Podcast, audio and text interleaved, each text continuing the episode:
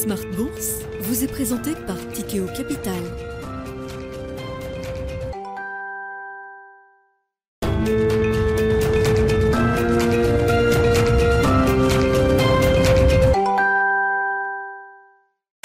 Bonjour à tous et bienvenue dans Smart Bourse. Smart Bourse, votre rendez-vous bourse deux fois par jour en direct sur Bismart à midi et demi. Tout d'abord, une demi-heure pour prendre le pouls des marchés à la mi-journée avant la grande édition du soir à 17h. Cette fois-ci, une heure pour décrypter les enjeux de marché. Ensemble, donc en direct sur Bismart. Mais je vous rappelle que vous pouvez retrouver euh, toutes les émissions en replay sur bismart.fr ou également en podcast sur toutes les plateformes de podcast. Et au sommaire de cette édition, nous évoquerons évidemment les chiffres de l'inflation de part et d'autre de l'Atlantique et leur impact éventuel sur les stratégies des banques centrales ainsi qu'évidemment leur politique monétaire. En Europe, euh, tout d'abord, les prix à la consommation ressortent en hausse de 9,2% en rythme annuel en décembre, un niveau euh, d'inflation que l'Europe n'avait pas connu depuis août dernier grâce notamment au recul des prix de l'énergie et du gaz sur la période. Faut-il pour autant y voir un pic d'inflation en Europe, pardon, dépassé à ce stade? Il est peut-être trop tôt pour en parler, mais nous poserons évidemment la question à nos invités dans un instant. Outre-Atlantique, les prix à la production affichent de leur côté un recul de 0,5% par rapport au mois de novembre, donc en décembre toujours, un chiffre 5 fois plus euh, élevé euh, qu'attendu, enfin un recul pardon 5 fois plus conséquent euh, qu'attendu, qui met là aussi en lumière un recul des prix de l'énergie, puisque dans sa version corps, à savoir hors alimentation et énergie, les prix à la production progressent sur un mois de 0,1%. Dans ce contexte, les marchés continuent sur leur lancée de début d'année. Les marchés américains sont tous orientés euh, à la hausse à l'heure actuelle. Le Nasdaq affiche par exemple une progression euh, d'environ 6% depuis le début de l'année et ce malgré les difficultés que peuvent connaître certains grands noms de la tech à l'instar de Microsoft qui a confirmé aujourd'hui euh, supprimer jusqu'à 10 000 emplois en raison de la conjoncture économique. En Europe, la question abordée en plateau sera bien sûr Jusqu'où peut aller le CAC 40 alors qu'il se rapproche tranquillement de ses plus hauts historiques, le CAC 40 qui évolue actuellement aux alentours des 7100 points et qui affiche une progression depuis de plus de 9% depuis le début de l'année. Nous commenterons évidemment cette performance du CAC 40 avec nos invités dans Smart Bourse. Et puis nous finirons cette édition euh, de Smart Bourse à 17h avec un point sur les flux ETF et la gestion indicielle en 2022. Nous nous demanderons euh, quelles ont été les grandes thématiques d'investissement recherchés par les investisseurs et quelles sont les tendances qui commencent à émerger pour 2023. Nous aurons le plaisir de recevoir en fin d'émission pour en parler Arnaud Linas, responsable de la ligne métier ETF indiciel et Smart Beta d'Amundi. On se retrouve tout de suite dans Smart Bourse.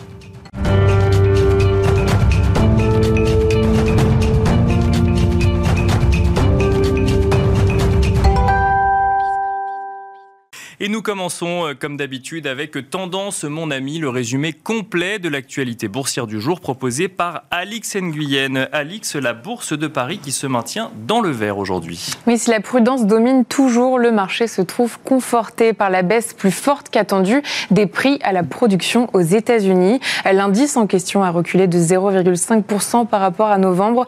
Hors alimentation et énergie, ils ont augmenté de 0,1%.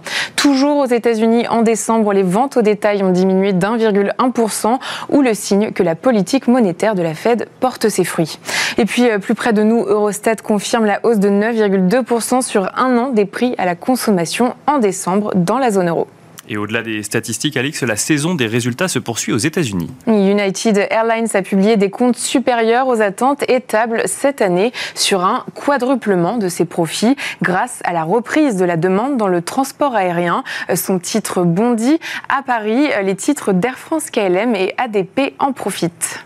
Et alors, si on continue avec l'actualité du jour, euh, Alix, la Banque du Japon ne semble pas prête à changer de stratégie monétaire. Non, la Banque centrale conserve via un vote unanime ses objectifs de maintien des taux près de zéro et refuse d'envisager tout resserrement monétaire. La fermeté de la Boge a immédiatement enclenché une baisse des rendements des obligations souveraines japonaises à 10 ans, un recul du yen et une poussée de la bourse de Tokyo. Euh, toujours du côté des banques centrales dans le cadre du forum de Davos, euh, François Villeroy de Gallo s'est attelé à rappeler que la BCE n'a pas encore gagné la bataille dans la lutte contre l'inflation et d'ajouter que les commentaires de Christine Lagarde allant dans le sens d'une hausse des taux de 50 points de base en février restent valables.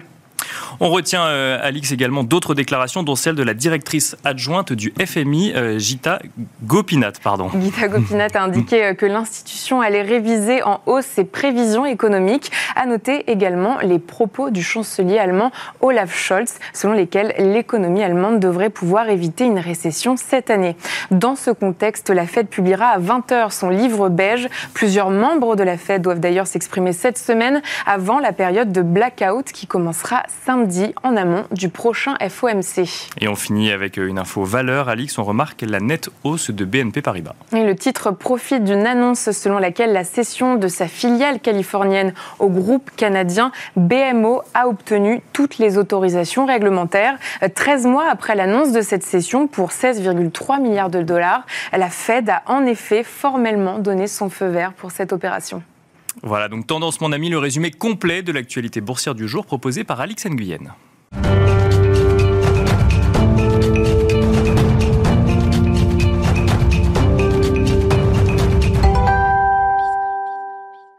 Et c'est parti pour Planète Marché, une quarantaine de minutes pour décrypter ensemble l'actualité politique, économique et surtout financière. Pour en parler, nous avons le plaisir d'être accompagnés ce soir par Stéphane Déo, tout d'abord responsable de la stratégie de marché chez Ostrom. Bonjour Stéphane Déo. Bonjour. Bienvenue sur le plateau de Smart Bourse. Nous avons le plaisir d'être accompagnés également par Céline Picmal-Prade. Bonjour Céline Picmal-Prade. Bonjour Nicolas. Bienvenue sur le plateau de Smart Bourse. Vous êtes présidente de Picmal Autumn Investment et nous avons le plaisir d'être accompagnés aussi par Nicolas Forest. Bonjour Nicolas Forest. Bonjour. Vous êtes Global Head of Fixed Income chez Candriam. On va commenter ensemble l'actualité donc euh, financière. On va commencer avec vous, Stéphane Déo. On l'a mentionné euh, dans Tendance, euh, mon ami. On aurait pu s'attendre à un changement de politique monétaire de la Banque centrale japonaise. En tout cas, si on regardait le, marché s'y attendait, pensant que ce dernier bastion finalement de la politique accommodante céderait aux pressions inflationnistes dans le pays. Finalement, ça n'est pas arrivé. Que faut-il en conclure? Que faut-il comprendre, Stéphane Alors, il faudra expliquer un peu ce qui s'est passé. C'est-à-dire que euh, les banques centrales, depuis euh, une petite dizaine d'années, font beaucoup de QE. C'est-à-dire qu'ils achètent des papiers pour faire descendre les taux d'intérêt. En fait, vous avez deux façons de faire du QE. Il y a la façon Fed, BCE, qui est de dire je vais acheter tant de milliards tous les jours, toutes les semaines ou tous les mois. Et donc, ils fixent les volumes. Et donc, le marché s'ajuste sur le prix. La Banque du Japon fait différemment. Elle dit moi, je veux des taux à tel niveau Mhm. Et donc, j'achèterai tout ce qu'il faut acheter. Euh, donc, elle fixe le prix, le taux d'intérêt, et c'est le marché qui va lui donner des volumes. Ce qui s'est passé en décembre, c'est que la Banque du Japon a augmenté son taux plafond. Elle était à 0,25 sur le 10 ans japonais, elle est passée à 0,50. Mhm. Alors évidemment, la première question que le marché a posée, c'est bah, vous passez à 0,50, quand est-ce que vous passerez à 0,75 Quand est-ce que vous passerez à 1 Et comment le marché pose la question? Ben, en balançant énormément de papier. On a battu euh, lundi le record historique de rachat de papier par la Banque du Japon. D'accord. Euh, record qui tenait de la veille, c'est-à-dire le vendredi précédent, qui lui aussi était très très supérieur à ce qu'on avait vu avant. Donc en gros, le marché s'est dit, bah, ça y est, ils, vont lâcher, euh, et donc on leur vend énormément de papier. je pense que la situation n'est pas tenable. Euh, tout simplement parce que la Banque du Japon euh, s'est mise dans une situation où le marché n'y croit pas vraiment. Vous avez les taux sur les euh, emprunts japonais qui sont donc plafonnés à 0,5. Mhm. Par contre, vous avez les swaps, c'est-à-dire le prix des taux d'intérêt interbanques, qui eux ne sont pas plafonnés puisque la Banque du Japon n'agit pas. Bien sûr. On a touché 1% cette semaine. Donc le marché, très clairement, dit ce 0,5, il n'est pas tenable, vous allez être obligé à un moment donné de jeter l'éponge. Pour autant, euh, ce n'est pas ce que fait la Banque du Japon euh, cette nuit. Oui, après, euh, il ne faut pas aller plus vite que la, que la musique. on s'attendait à ce que la Banque du Japon passe de 0,25 de plafond à 0,50 mais à peu près tout le monde s'attendait à ce que ce soit quelque part sur le premier trimestre, voire début deuxième trimestre cette année. Ils ont été plus rapides, ils l'ont fait dès décembre, ce qui est, une fois de plus, le pas n'est pas une surprise, le timing l'est, c'est un peu plus tôt qu'avant. Euh, donc là, on était en train de dire, ben, ils vont faire 25 euh, points de base euh, tous, les, tous les mois. Je pense oui, on, pensait que la dynamique était enclenchée, qu'on allait retrouver finalement des rythmes qu'on a l'habitude d'avoir au sein de la Fed ou la BCE. Ça n'est pas le cas finalement, mais parce que le fonctionnement est différent. Oui, tout à fait. Et puis, et puis parce qu'il n'y a pas besoin de, de, remonter les taux aussi rapidement que ça. Donc, je pense que le prochain pas est quasiment inéluctable. Après, sur le timing, euh, on n'est pas, euh, ils ne sont pas à, un mois ou deux près. Mais euh, pour aller plus loin, ce point est vraiment très important. C'est-à-dire que le Japon, ça paraît exotique, les taux sont très bas, il y a très peu d'investisseurs. Mais il faut rappeler que le Japon est le premier créditeur mondial. il possède, par exemple, les investisseurs japonais ont plus de 1000 milliards de treasuries. c'est plus que la Chine. Mm-hmm. Donc si à un moment donné les taux japonais venaient à monter plus et plus vite, ben, vous avez une alternative forcément, et donc il y a un risque que les investisseurs japonais vendent leurs tréjuristes et leur OAT et leur BTP et leur Boon, etc., et rentrent à la maison. Et donc l'impact sur nos marchés peut être euh, très très important. C'est pour ça que ce sujet-là, euh, qui paraît euh, exotique, parce que c'est très loin, le Japon, il y a très peu de nos auditeurs, je pense, qui, euh, qui, sont investis directement. au Japon. Oui, c'est sûr. Enfin, on n'en sait rien d'ailleurs, mais oui. Mais l'effet euh, sur les marchés euh, européens et américains peut être vraiment très très important si la Banque du Japon venait à aller beaucoup trop vite. Céline Picmal-Prade, toujours sur cette décision euh, de politique monétaire euh, de, la Banque centrale japonaise, euh, ce qui nous amènera à évoquer les, autres banques centrales. Vous avez été surprise par ce, maintien finalement de politique monétaire, alors qu'on pouvait lire avant un certain nombre d'observateurs, de commentateurs, que la Banque centrale japonaise devrait normalement, ou en tout cas on pouvait s'attendre à ce qu'il y ait un changement? Alors moi, je suis tout à fait d'accord avec ce que disait Stéphane à, l'instant. Et il faut remettre également les choses en perspective. Le Japon, c'est quand même un pays qui a vécu en déflation pendant très longtemps. Donc euh, on a des problématiques. je, vous invite fait... à, pousser un petit peu votre micro pour qu'on vous entende bien plutôt vers l'arrière. Ouais, voilà, parfait, c'est parfait. donc, donc, euh, donc effectivement, le, c'est un pays qui, depuis 40 ans, se bat avec la déflation. Donc là, on a eu depuis une inflation qui, a un peu augmenté à 3,7%. Euh, donc effectivement, ça peut être vu pour nous comme une mauvaise nouvelle. Pour eux, c'était quand même plutôt une bonne nouvelle. D'accord. Qu'ils étaient englués dans ce, dans ces problématiques depuis longtemps. Euh, maintenant, la probabilité effectivement qu'on arrive au bout euh, du chemin pour la euh, Bank of Japan est important. Donc la probabilité qu'on ait un affaissement du yen supplémentaire compte tenu du niveau actuel du yen est faible. Donc on a une probabilité plus importante d'avoir un redressement du yen par rapport aux autres devises. Et ce qui est intéressant, c'est qu'on a une bourse japonaise qui est très exposée à la Chine et la grande surprise quand même de ce début d'année et de cette fin d'année 2022, ça a été la réouverture de la Chine. Et on voit qu'il y a un nouveau poumon qui est en train de s'ouvrir pour le monde, avec euh, potentiellement une croissance supérieure à ce qu'on avait anticipé. Et le pays qui est le plus exposé à la croissance chinoise, c'est le Japon. Et ce qui est intéressant, c'est que le marché japonais a été extrêmement délaissé euh, au cours des dernières années. Et donc aujourd'hui, on a la combinaison potentiellement d'une revalorisation de la devise et d'une revalorisation des actions japonaises, mhm. ce qui rend ce marché particulièrement intéressant. Et on voit qu'on a des sociétés aujourd'hui qui traitent à des multiples extrêmement attractifs, euh, des sociétés domestiques, mais également des, sociétés exportatrices. Euh, je pense par exemple à un Fanuc qui est leader des machines-outils. Je crois que je l'avais pas vu aussi bas depuis le tsunami de 2011. Et, pourtant, lors du tsunami de 2011, la bourse japonaise avait beaucoup baissé. Donc, il me semble que ce marché japonais est aujourd'hui un marché intéressant dans un environnement qui peut être un petit peu plus complexe ailleurs, notamment aux États-Unis, où on a des incertitudes, mais on en parlera sûrement beaucoup plus tout à l'heure. Si, je reviens sur cette euh, décision de, Banque centrale, si euh, la, Banque centrale japonaise devait euh, être moins accommodante dans les mois qui viennent, est-ce que ce que vous venez de nous décrire comme, comme marché japonais devrait être plus se complexifier un petit peu également? Je pense pas. Je pense que effectivement, euh, le, marché est toujours là pour anticiper. On anticipe déjà qu'il va y avoir un, changement euh, de politique de ce côté-là.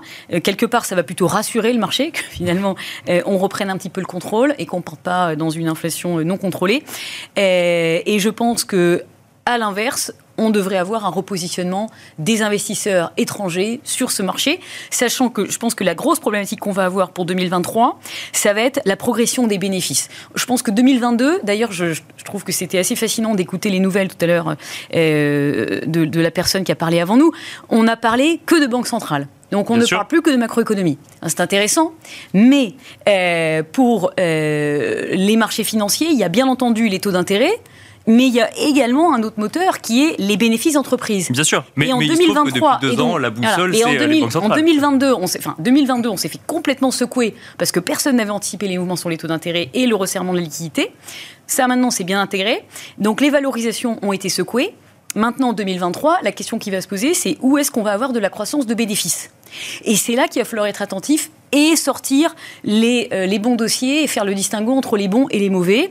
Et à mon sens, c'est ça qui devrait être le moteur de l'année 2023, puisqu'on n'aura plus ce moteur qui vient euh, de, euh, des banques centrales et qui vient des, des mouvements sur les taux d'intérêt. Donc beaucoup plus, quelque chose de beaucoup plus fin. Et ce qui est intéressant quand même pour nous en tant qu'investisseurs, c'est que le marché est massivement positionné sur une géographie, les États-Unis, puisqu'en indice action internationale aujourd'hui, c'est 57% les États-Unis. Donc c'est énorme. Souvenez-vous, il y a 10 ans, on était peut-être à 35%, 36% sur les États-Unis. Donc on a une expansion massive des États-Unis dans un, euh, dans un panier d'actions internationales. Et l'autre euh, secteur, quand on regarde d'un point de vue sectoriel, qui a massivement explosé, c'est la technologie. Mhm. Donc la technologie, on parlait tout à l'heure de Microsoft, qui Bien sûr, licencie ouais, 10 000 ouais. personnes, 5% de ses salariés, Amazon qui licencie, etc. Je ne suis pas certaine que ça indique une progression de bénéfices à venir qui va être extré- extrêmement élevée. On risque d'être plutôt dans un environnement compliqué. Donc on risque d'avoir d'un côté les États-Unis, de l'autre côté le reste du monde, d'un côté la technologie, de l'autre côté les autres secteurs. Et c'est ça qui rend notre métier aujourd'hui intéressant et un- notre travail euh, d'investisseur passionnant. Voilà. Nicolas Forest, avant de rentrer effectivement dans tous ces sujets, sujet action, sujet réouverture de la Chine, peut-être si on reste sur, euh, sur, sur ce sujet euh, japonais, c'est intéressant. C'est-à-dire qu'effectivement, comme nous le dit euh, Stéphane Deo, ça se passe loin de nous, mais en même temps, ça a des incidences, on s'en rend compte, sur nos gestions euh, quotidiennes. Oui. Enfin, sur vos gestions quotidiennes. vous avez déjà tout dit, je ne vais pas euh, rajouter tellement d'éléments. Le premier point quand même, c'est que l'inflation japonaise est quand même assez élevée et euh, je, je sais, j'ai oublié le nom de cette entreprise, mais qui a notamment, qui détient notamment Uniqlo, vous savez, les, les. Bien sûr, oui. Merci, qui a décidé d'augmenter les salaires de tous ses Oui. collaborateurs Oui, de de 10%. 10%. C'est pas mal. Donc, euh, les infl- on, a eu en général, je pense, euh, une forte remontée de l'inflation euh, totale, headline, euh, dans le monde en 2022. Et on voit bien qu'il y a un glissement sur l'inflation, avec peut-être moins d'inflation headline, parce qu'on en reparlera, les effets d'énergie baissent, et donc l'inflation totale pourrait baisser. Mais on a quand même une augmentation des salaires un peu partout.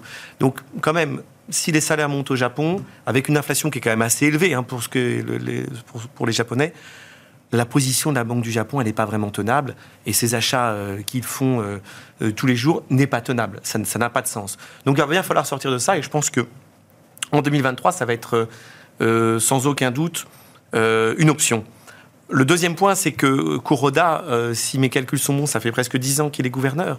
Il part en avril. Et il part en avril. Oui, oui. Donc je pense qu'il ne le fera pas. euh, je pense qu'il va laisser ça. euh, Il à son laissera. successeur. D'accord. ouais. Vous savez, parfois, c'est plus facile de demander à son successeur de traiter les problèmes qu'on n'a pas su résoudre soi-même. Donc, je ne vois pas. Enfin, je sais pas. Ça pourrait venir expliquer euh, l'attentisme sur le sujet de la Banque centrale Je sais pas, ou la- peut-être qu'il y a quand même, je pense, un aspect politique de succession de, de Kuroda qui est quand même certainement important, euh, voir un peu où est-ce qu'il va préparer le terrain ou pas. Mais ça, c'est- un point euh, que je rajouterai un peu à ce qui a été dit, ce qui n'a pas été dit jusqu'ici. Et le dernier point que je voulais dire, et, je rejoins évidemment, le grand point qui peut faire tout ajuster, c'est le yen. Parce que le yen, en fait, en devise, si vous regardez une parité des pouvoirs d'achat, si vous regardez une vision un peu long terme, est quand même super, super euh, pas cher, cheap. Euh, donc il y a vraiment une potentiel de rebond euh, de la devise japonaise qui, qui pourrait avoir lieu si on a une banque centrale qui, qui, qui change un peu son fusil d'épaule. Et en effet, le- la devise japonaise pourrait retrouver des couleurs, notamment par rapport au dollar américain.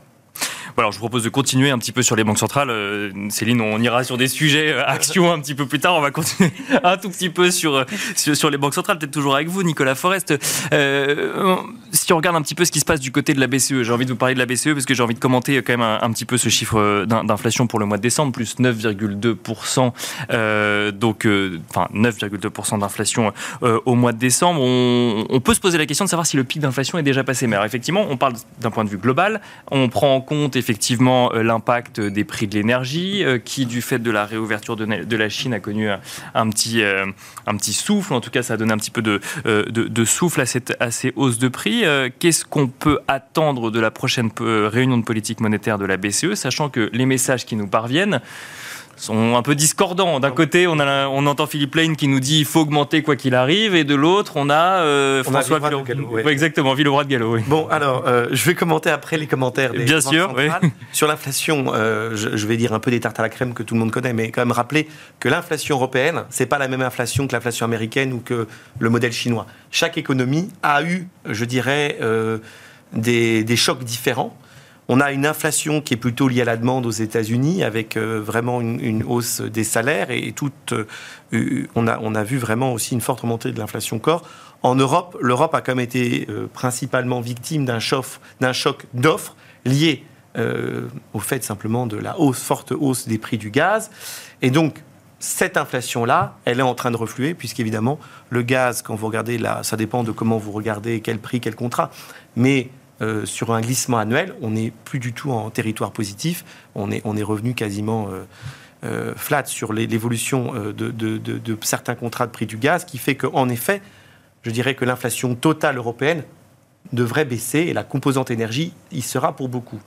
Mais, et c'est ce qu'on disait tout à l'heure, il y a beaucoup d'éléments dans l'inflation européenne qui indiquent quand même qu'il y a des effets de second tour et on voit beaucoup d'éléments sur euh, le, le- le- le panier de l'inflation qui progressent, notamment les, Mais, prix, mais même euh, les, prix de, les prix de la nourriture que tout le monde constate au quotidien. avant même les effets de second tour, si on reste sur le, le sujet énergie, alors effectivement, là, on a des prix du gaz qui baissent, mais on a euh, un- quand même un grand pays qui rouvre, qui s'appelle la Chine, qui aujourd'hui a du stock, qu'on aura peut-être moins demain. Est-ce que du coup, il faut s'attendre à ce que... Sûr. euh, Ça, c'est une question de séquence. Euh, c'est notamment quand vous êtes un investisseur de marché, c'est la question de séquence. C'est-à-dire qu'il faut timer un peu vos investissements.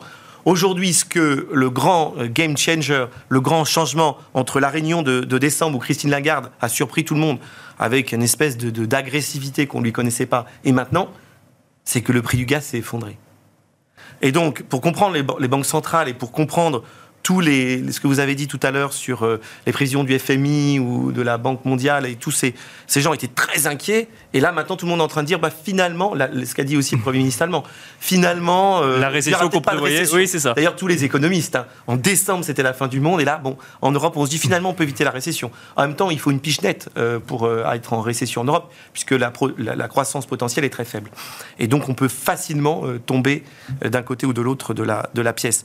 Donc, l'inflation totale, elle va quand même baisser dans un premier temps. Effectivement, si la Chine rouvre, et que la demande de matières premières repart à la hausse, ça peut faire repartir l'inflation. Donc le point d'atterrissage de l'inflation, où ira euh, l'inflation euh, fin d'année, c'est très difficile. Elle va baisser jusqu'à quel niveau Et ça, on peut, on peut en discuter.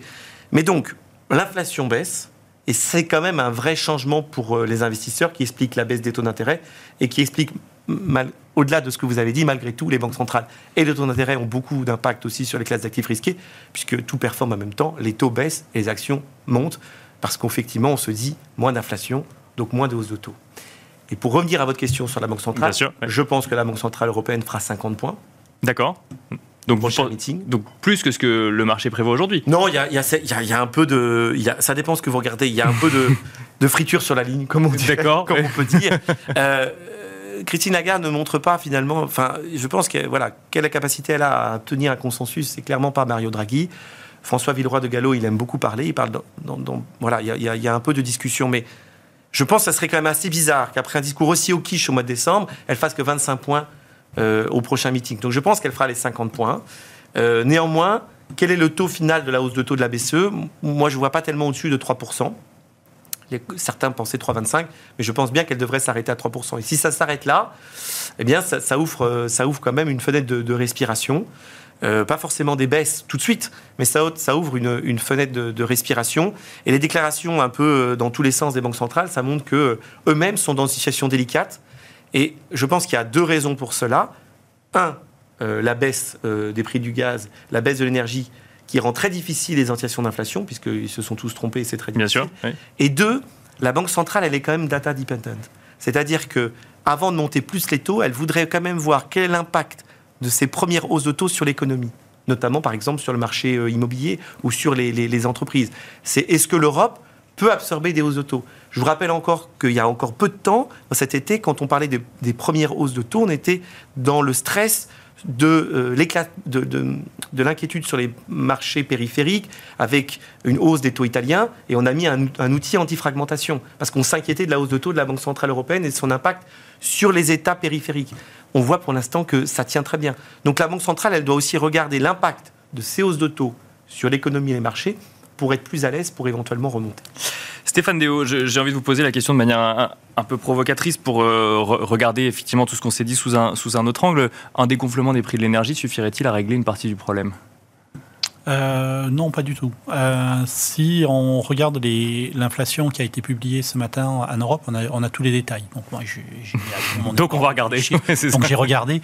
ce que vous voyez, c'est que effectivement les prix de l'énergie baissent. Euh, c'est-à-dire que si vous regardez le niveau en décembre, on est en dessous de là où on était en novembre, qui lui-même était en dessous du niveau d'octobre. Donc il y avait une baisse des prix d'énergie. Si vous regardez tout le reste, ça monte. Donc l'inflation accélère dans l'alimentaire, dans les services et dans les biens hors euh, énergie. Donc euh, je pense que le pic de l'inflation, on l'a passé. très clairement, justement parce qu'il y a des effets sur l'énergie qui étaient colossaux et qui Bien sont sûr, en train de, diminuer. La vraie question, c'est où est-ce qu'on atterrit moi, ce que je vois, c'est euh, d'une part, je pense qu'il est euh, maintenant assez indiscutable qu'il y a des effets de second rang.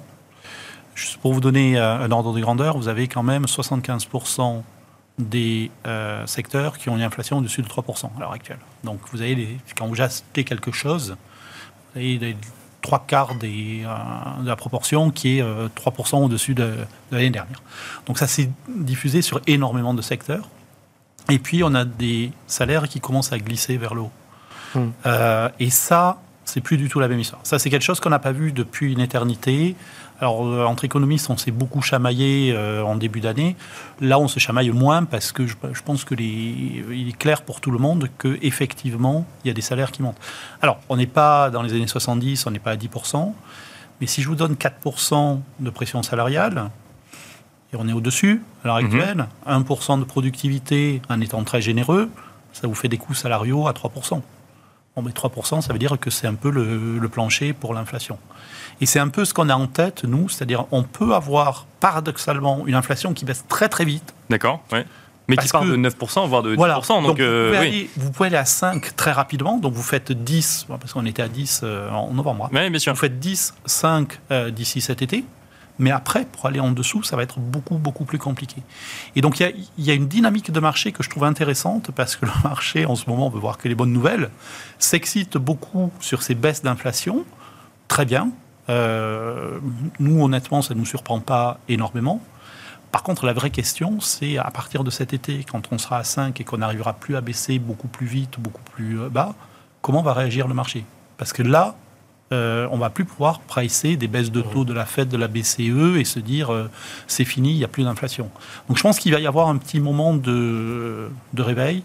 Et vous voyez, le, vrai sujet pour moi, il n'est pas sur la dynamique à court terme, qui sera, je pense, euh, là c'est indubitable, il va y avoir des baisses très très rapides de l'inflation.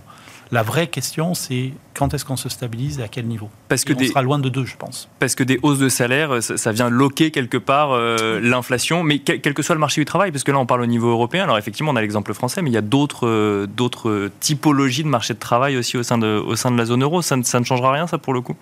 Si vous voulez, alors, moi, je faisais partie de ceux qui pensaient que l'inflation salariale allait progresser. J'avais un magnifique modèle qui me disait fin 2022, on sera à 4% complètement faux. On y était dès le deuxième trimestre euh, de l'année. Donc même les gens très euh, bullish ou Bien sûr, positifs comme moi étaient euh, complètement trop tard. Bon, ouais.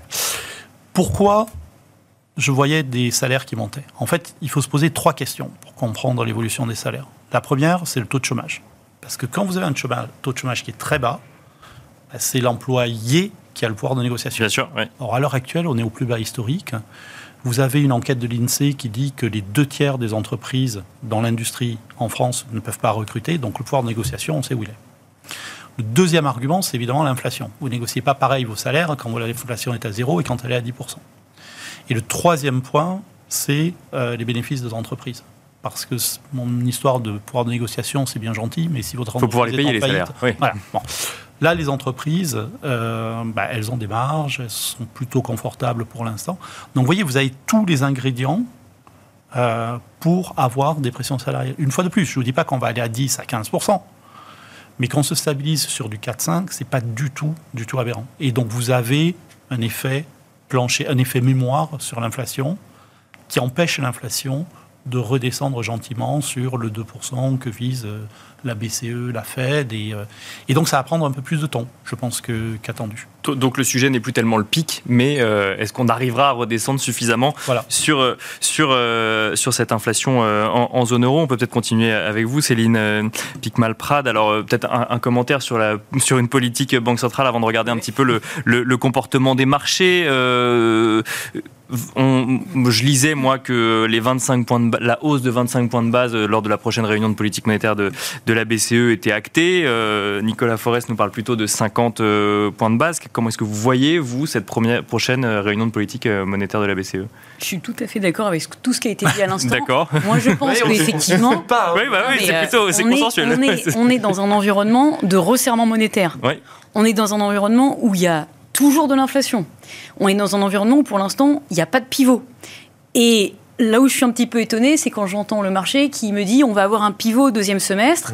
Je pense que c'est un tout petit peu optimiste parce qu'effectivement, comme on l'explique tout à l'heure, il y a une inflation sous-jacente dont on ne connaît pas l'ampleur. Et à mon sens, il y a un, énorme tremblement de terre qui a eu lieu euh, à partir de 2020 qui est un petit peu la réplique de ce qu'on a eu en 2000.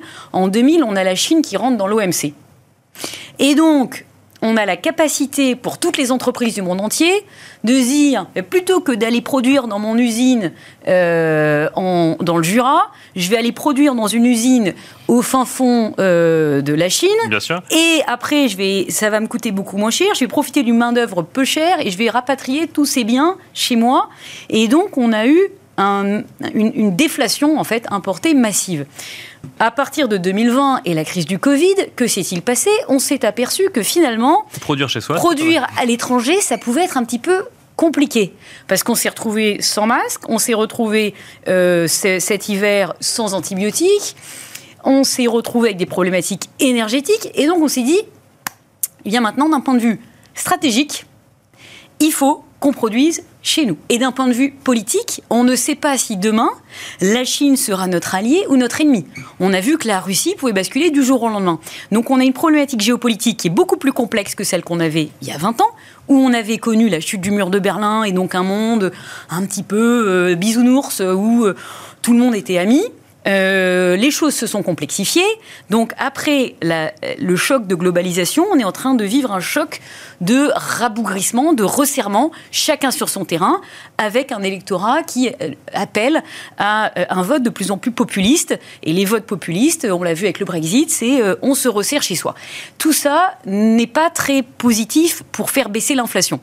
Parce que quand je relocalise mes usines, eh bien, ça coûte plus cher. Voilà. Donc, donc, on a un phénomène quand même qui est en train de s'ancrer, qui est très différent de celui qu'on a pu connaître euh, en temps ancien depuis de très nombreuses années.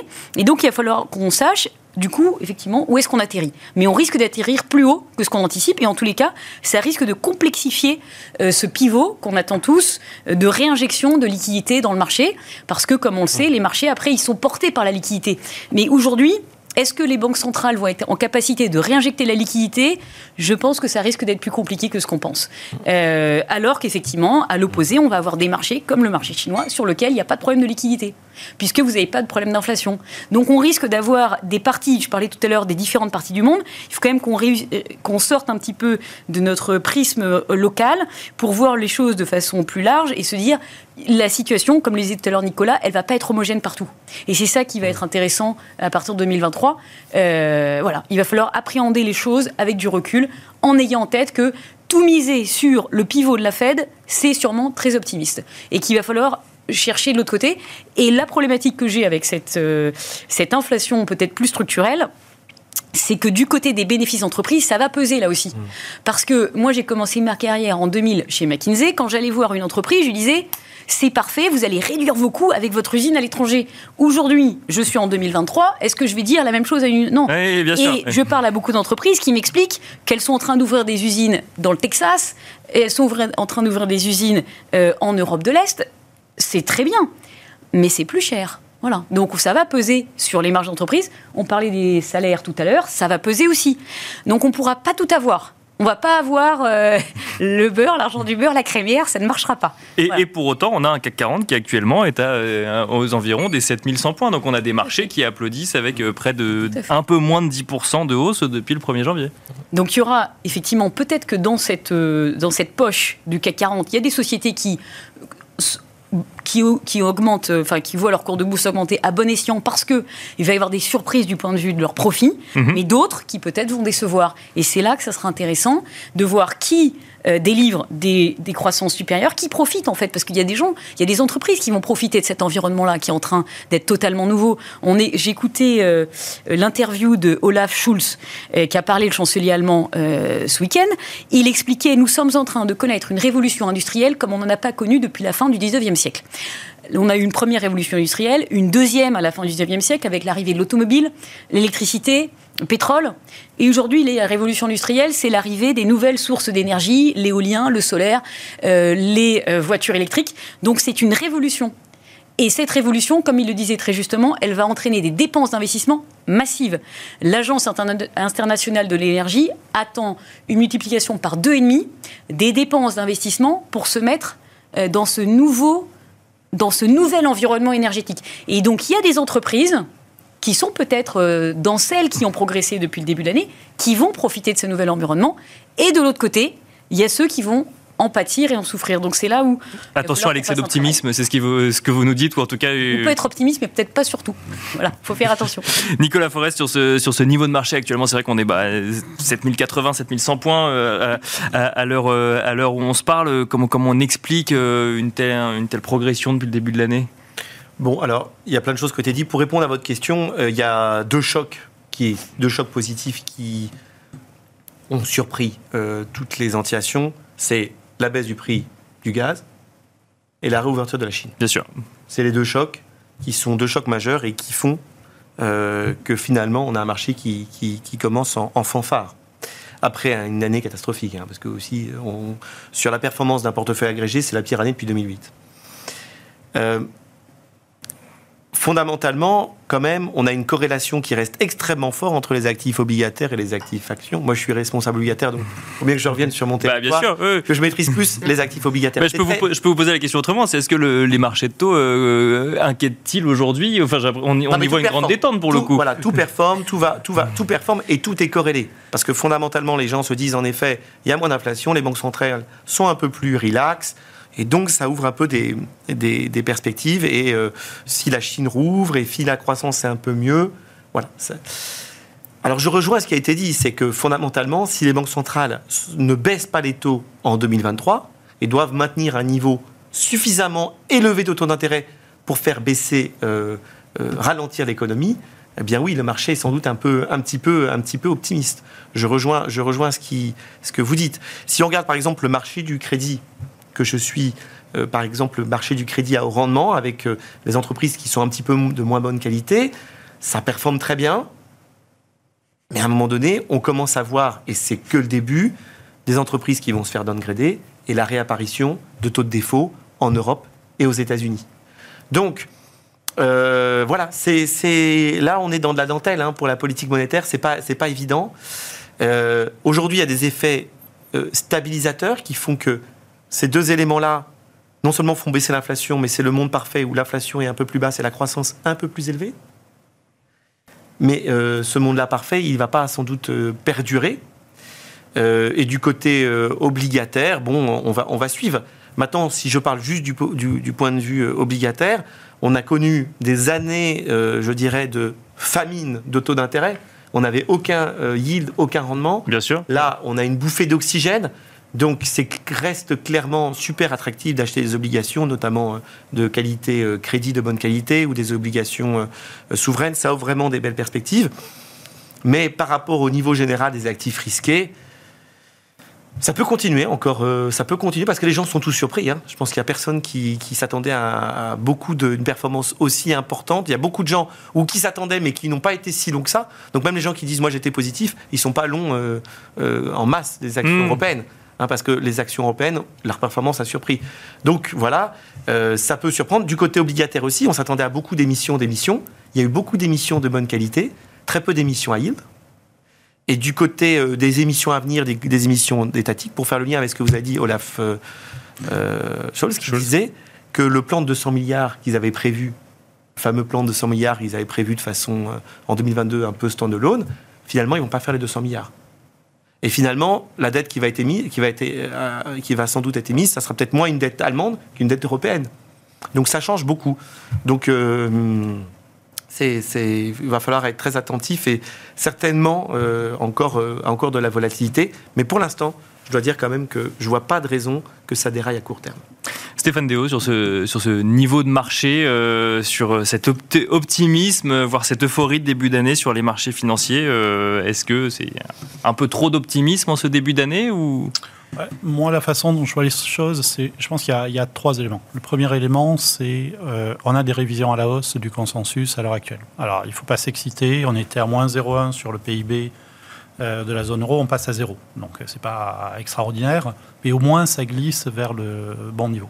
Je pense que le consensus était très clairement beaucoup trop bas, et bon, ça, nous, ça fait un moment qu'on le dit. Il y a un deuxième élément, c'est qu'on parle souvent de quel est mon scénario, quel est le scénario central. Moi, le débat que j'avais, par exemple, avec les gérants sur euh, le crédit de mauvaise qualité il y a un mois ou deux mois, c'était oui, effectivement, euh, le consensus est trop pessimiste, la récession sera très mineure, mais il y a la probabilité qu'il y ait un accident et euh, qu'on ait un hiver rude et que... Bien sûr, oui. Bon, ben, ce scénario alternatif, scénario catastrophe, il est en train de, de converger vers une probabilité zéro. Donc en termes de risque, c'est pas du tout la même chose. Donc en termes de prime de risque, vous ne demandez pas du tout, du tout la même prime de risque si vous dites mon scénario central est le même, mais mon scénario alternatif disparaît. Et donc si la prime de risque baisse, bah, les actifs risqués montent, tout simplement. Euh, et, c'est marrant parce que cette histoire de... Alors on s'est chamaillé pendant euh, plusieurs mois, il me disait non, non, euh, il y a un risque que l'économie s'effondre. On l'a plus du tout cette, euh, cette discussion. Alors c'est peut-être une erreur d'ailleurs, mais on l'a plus du tout. Et donc forcément, ben, si vous avez moins peur, vous prenez moins de primes de risque et donc les, actifs risqués montent. Puis le dernier point, c'est que oui, je pense qu'il y a pas mal de gens qui ont raté la marche. euh, je vais juste vous donner un exemple. Moi, j'ai un, indicateur du bêta des hedge funds. C'est-à-dire, mhm. je regarde les hedge funds, comment ils réagissent par rapport au marché. S'ils surréagissent au marché, c'est qu'ils sont très très exposés. S'ils sous-réagissent au marché, c'est qu'ils sont sous-exposés, qu'ils ont peur. Ben là, on est quasiment au plus bas en termes de réaction sur les 20 dernières années. Donc ça veut dire qu'il y a c'est juste un indicateur. Je peux vous en donner d'autres. Mais donc il y a beaucoup, beaucoup d'investisseurs qui étaient sous-investis et qui du coup et, et rattrapent en début d'année. Ce matin, ce matin, j'étais à une conférence d'une grande banque américaine. Ils avaient fait la même conférence en septembre. Hum. La stratégiste Action avait dit euh, qui est positif sur les actions début septembre? On était trois à lever la, main sur une salle où il y avait 200 personnes. Donc euh, il y, a, clairement un niveau de pessimisme qui était extrême, qui était euh, trop haut. Et donc on est en train de normaliser ça.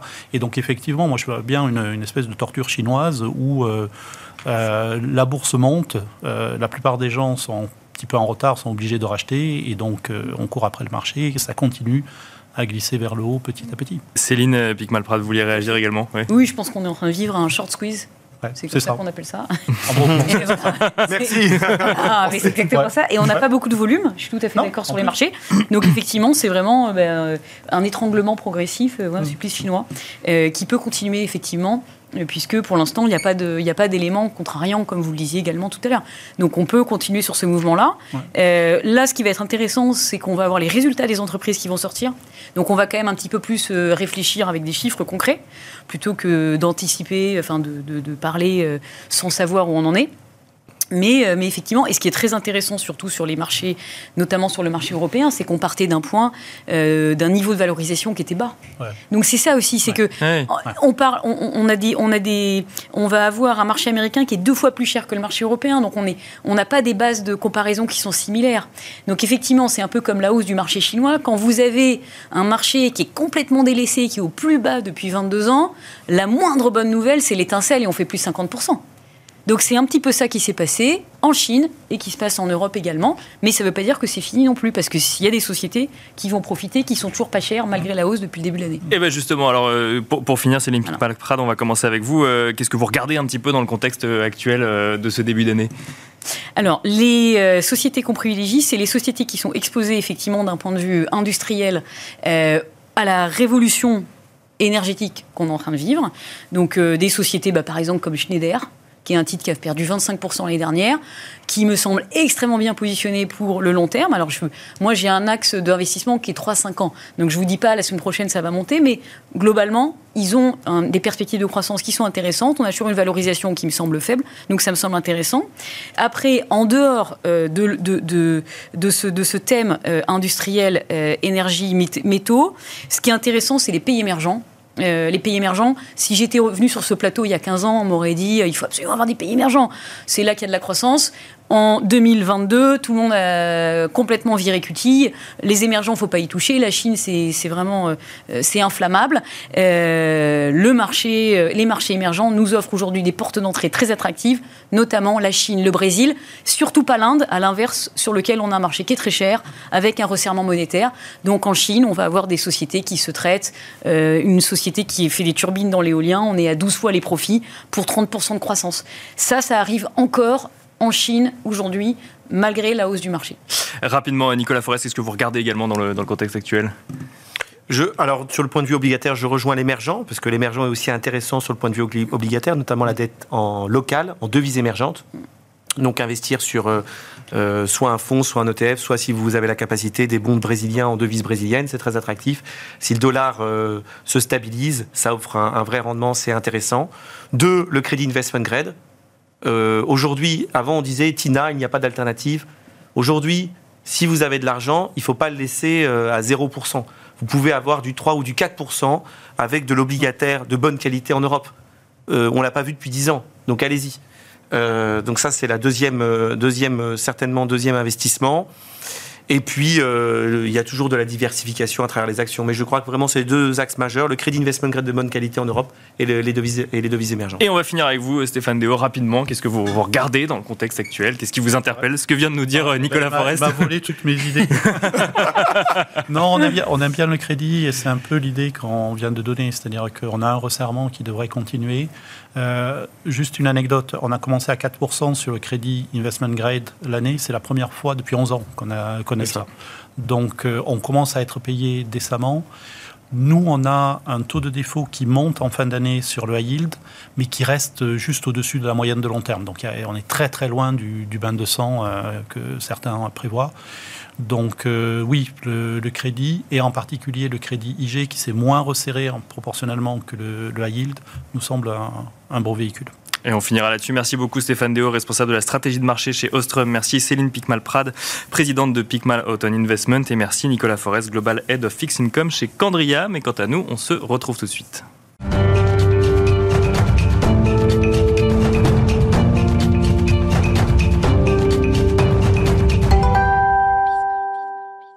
Et nous enchaînons avec le dernier quart d'heure de Smart Bourse, le quart d'heure thématique où nous allons tenter de faire un bilan des flux ETF, des gestions ETF euh, e en 2022. Et pour cela, nous avons le plaisir d'être accompagnés sur le plateau de Smart Bourse par Arnaud Linas. Bonjour Arnaud Linas.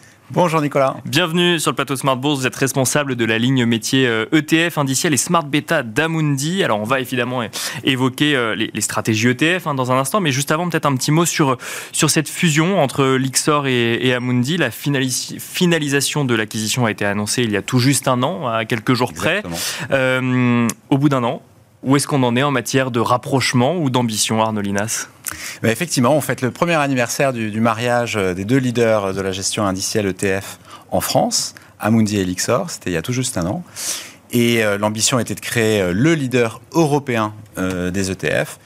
Et le pari est, réussi, puisque un an après, nous sommes effectivement avec presque 14% de, de part de marché en Europe, le premier acteur européen et le premier acteur français, bien évidemment. Donc, on a beaucoup travaillé hein, tout au long de, de l'année dernière l'intégration des équipes au premier trimestre, la fusion des entités juridiques, et puis l'intégration évidemment euh, au niveau informatique. Tout ça, c'est extrêmement bien passé. Et on est donc maintenant euh, en marche euh, pour réussir nos ambitions stratégiques à horizon 2025. Plus 50% sur nos encours, donc à horizon 2025.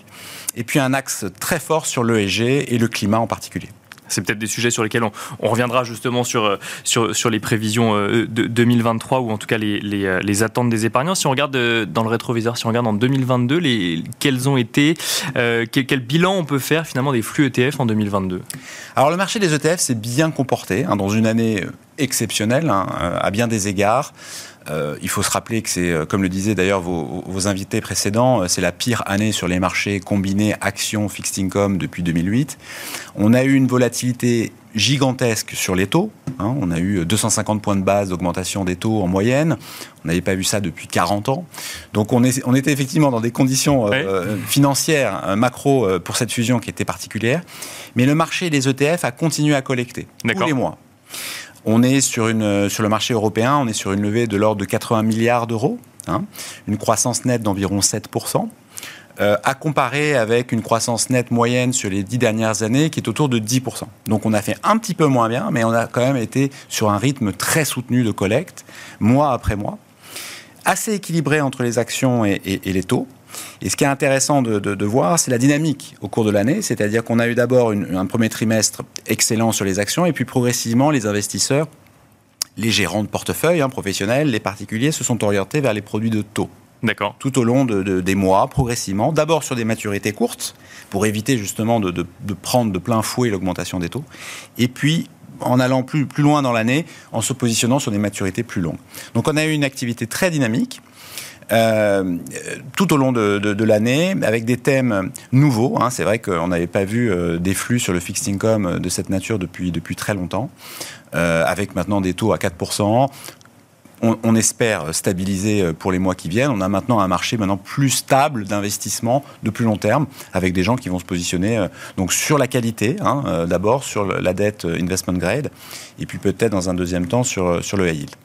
Alors, vous, mentionnez effectivement des, thématiques nouvelles. Vous avez également mentionné euh, une thématique ESG ou en tout cas climat. Est-ce que ça revient aussi dans euh, les recherches de thématiques en matière d'ETF Oui, alors l'ESG, l'investissement ESG est un thème majeur dans, l'univers indiciel, comme dans toute la gestion euh, d'ailleurs. Euh, sur ces 80 milliards de flux, vous avez à peu près deux tiers sur l'ESG. Euh, chez Amundi, ça correspond à une, collecte quasiment à 100% hein, de nos flux sur le domaine de l'ESG. Donc c'est vraiment un secteur où Amundi se positionne en, tant, que leader en termes de, nombre de supports d'investissement, hein, que ce soit sur les actions ou le fixed income, et en termes de liquidité qu'on offre à, nos clients. Donc l'ESG, euh, particulièrement en Europe, est devenu un thème majeur, et ce qu'on observe maintenant, c'est une transition vers des indices climat. D'accord. Donc c'est un, sous-ensemble finalement de, l'univers ESG. Vous l'avez d'ailleurs peut-être noté, euh, Euronext a annoncé la semaine dernière le lancement de, l'indice CAC Climat, aligné sur les accords euh, de Paris de, 2015, hein, donc euh, limiter l'augmentation de la température à 1,5 à horizon fin du siècle. Donc on commence à avoir des indices thématique sur la thématique climat, avec des objectifs extrêmement quantitatifs, précis, sur lesquels on peut effectivement euh, lancer des ETF. D'ailleurs, nous avons le projet de lancer un ETF sur ce nouvel indice CAC euh, donc, on observe ça dans, l'univers action, par exemple à travers le CAC, mais, mais également à travers l'univers fixed income. D'accord. Où l'essentiel des flux, d'ailleurs l'année dernière, plus de deux tiers des flux sur le fixed income se sont faits sur des indices à composantes prend en compte des, critères extra-financiers ESG et qui sont alignés également sur les accords de, Paris. Donc c'est vraiment dans ce domaine-là qu'on focalise notre, notre innovation. Que ce soit action ou, euh, ou, euh, ou obligation, c'est quoi? Ça passe par des green bonds finalement ou euh? Alors Effectivement, les, alors les, green bonds, pour le coup, c'est de l'investissement pur Bien sûr. pour financer la transition. Donc, nous étions d'ailleurs les premiers à lancer un ETF sur les green bonds en 2017. D'accord. Ça fait déjà plus de 5 ans. Hein. À l'époque, c'était un marché qui n'était pas extrêmement liquide. Euh, donc nous avions pris, euh, nous avions pris quelques initiatives pour, euh, pour lancer ce produit-là. Aujourd'hui, on a effectivement un marché sous-jacent, hein, les green bonds, qui est beaucoup plus liquide, donc qui nous permet d'augmenter les, tailles sous gestion. Et nous avons donc fait des petits frères, des petites sœurs à, cet ETF green bond, notamment sur les, sur les obligations d'entreprise, donc des corporates qui émettent des green bonds pour financer des projets de transition. Donc ça, c'est effectivement à noter. On reste dans l'investissement thématique. Ce qui, est, à noter, c'est que par ailleurs, si vous voulez, les grands indices traditionnels, que ce soit euh, l'indice euh, Global Aggregate euh, européen, par exemple, hein, donc l'ensemble des titres obligataires, on peut y appliquer un filtre ESG, avec Mhm. un certain nombre d'exclusions, des exclusions sectorielles par exemple. On va aller, bien évidemment exclure euh, euh, les, les- les- les titres exposés au pétrole, euh, on va exclure les titres exposés au charbon, mais on va y- ici aussi y appliquer une méthode de pondération qui vise finalement à privilégier les émetteurs vertueux qui ont eux-mêmes lancé, on va dire, des politiques de transition climatique au sein des entreprises et pour, la- pour lesquelles finalement nous, nous allons euh, rewarder euh, en augmentant le poids dans les indices. Donc ça, c'est une, c'est vraiment une, un- une transformation de notre métier. hein. Euh, on est parti il y a 10 ans sur des indices pondérés par la taille des entreprises, hein, Bien sûr, ouais. tout simplement. Et là, on transitionne vers des indices qui sont pondérés sur ces critères extra-financiers et en particulier euh, la composante climat. Donc on intègre finalement de, de l'extra-financier dans une performance qui euh, sera financière à la fin quand même. Tout à fait, tout à fait. On va juste, si vous voulez, orienter les flux, hein, les ETF utilisés par euh, les gérants actifs, utilisés par les particuliers. On va finalement leur donner des supports d'investissement diversifiés, hein, qui va leur permettre d'accompagner la transition énergétique de ces, de, de ces émetteurs dans une, dans une logique de diversification maximale. Hein, c'est ça qui, qui- qui est, qui est important. Donc ça, c'est quelque chose qui est aujourd'hui un thème majeur au niveau des clients institutionnels, hein, qui Mhm. ont euh, également des feuilles de route hein, de, Bien de- sûr, de, ouais. de- de transition, hein, de décarbonation de leur portefeuille, tout simplement. Combien de tonnes de CO2 mon portefeuille émet? Ben, Grâce à ces supports ETF et grâce à ces indices climatiques, ils sont capables de le mesurer et de le gérer extrêmement précisément.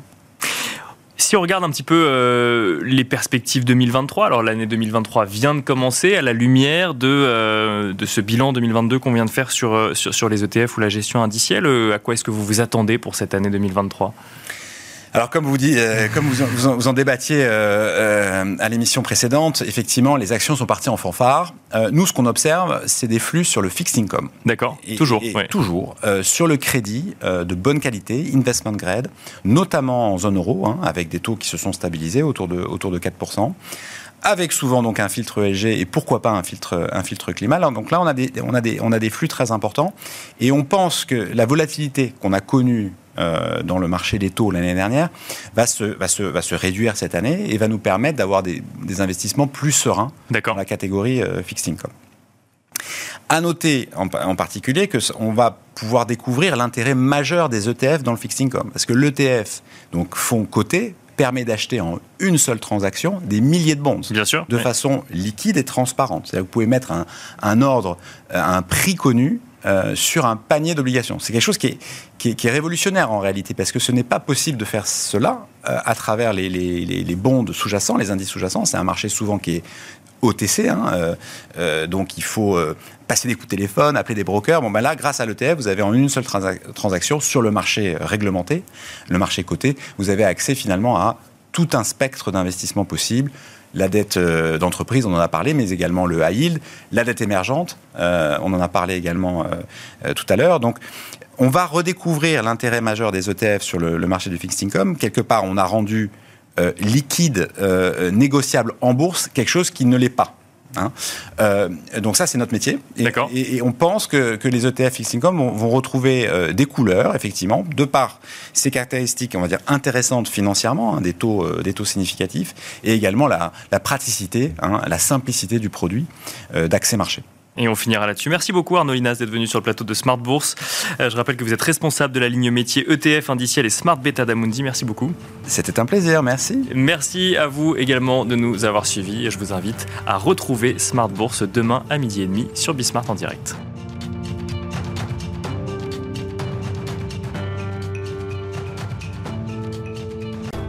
Smart Bourse vous a été présenté par Tikeo Capital.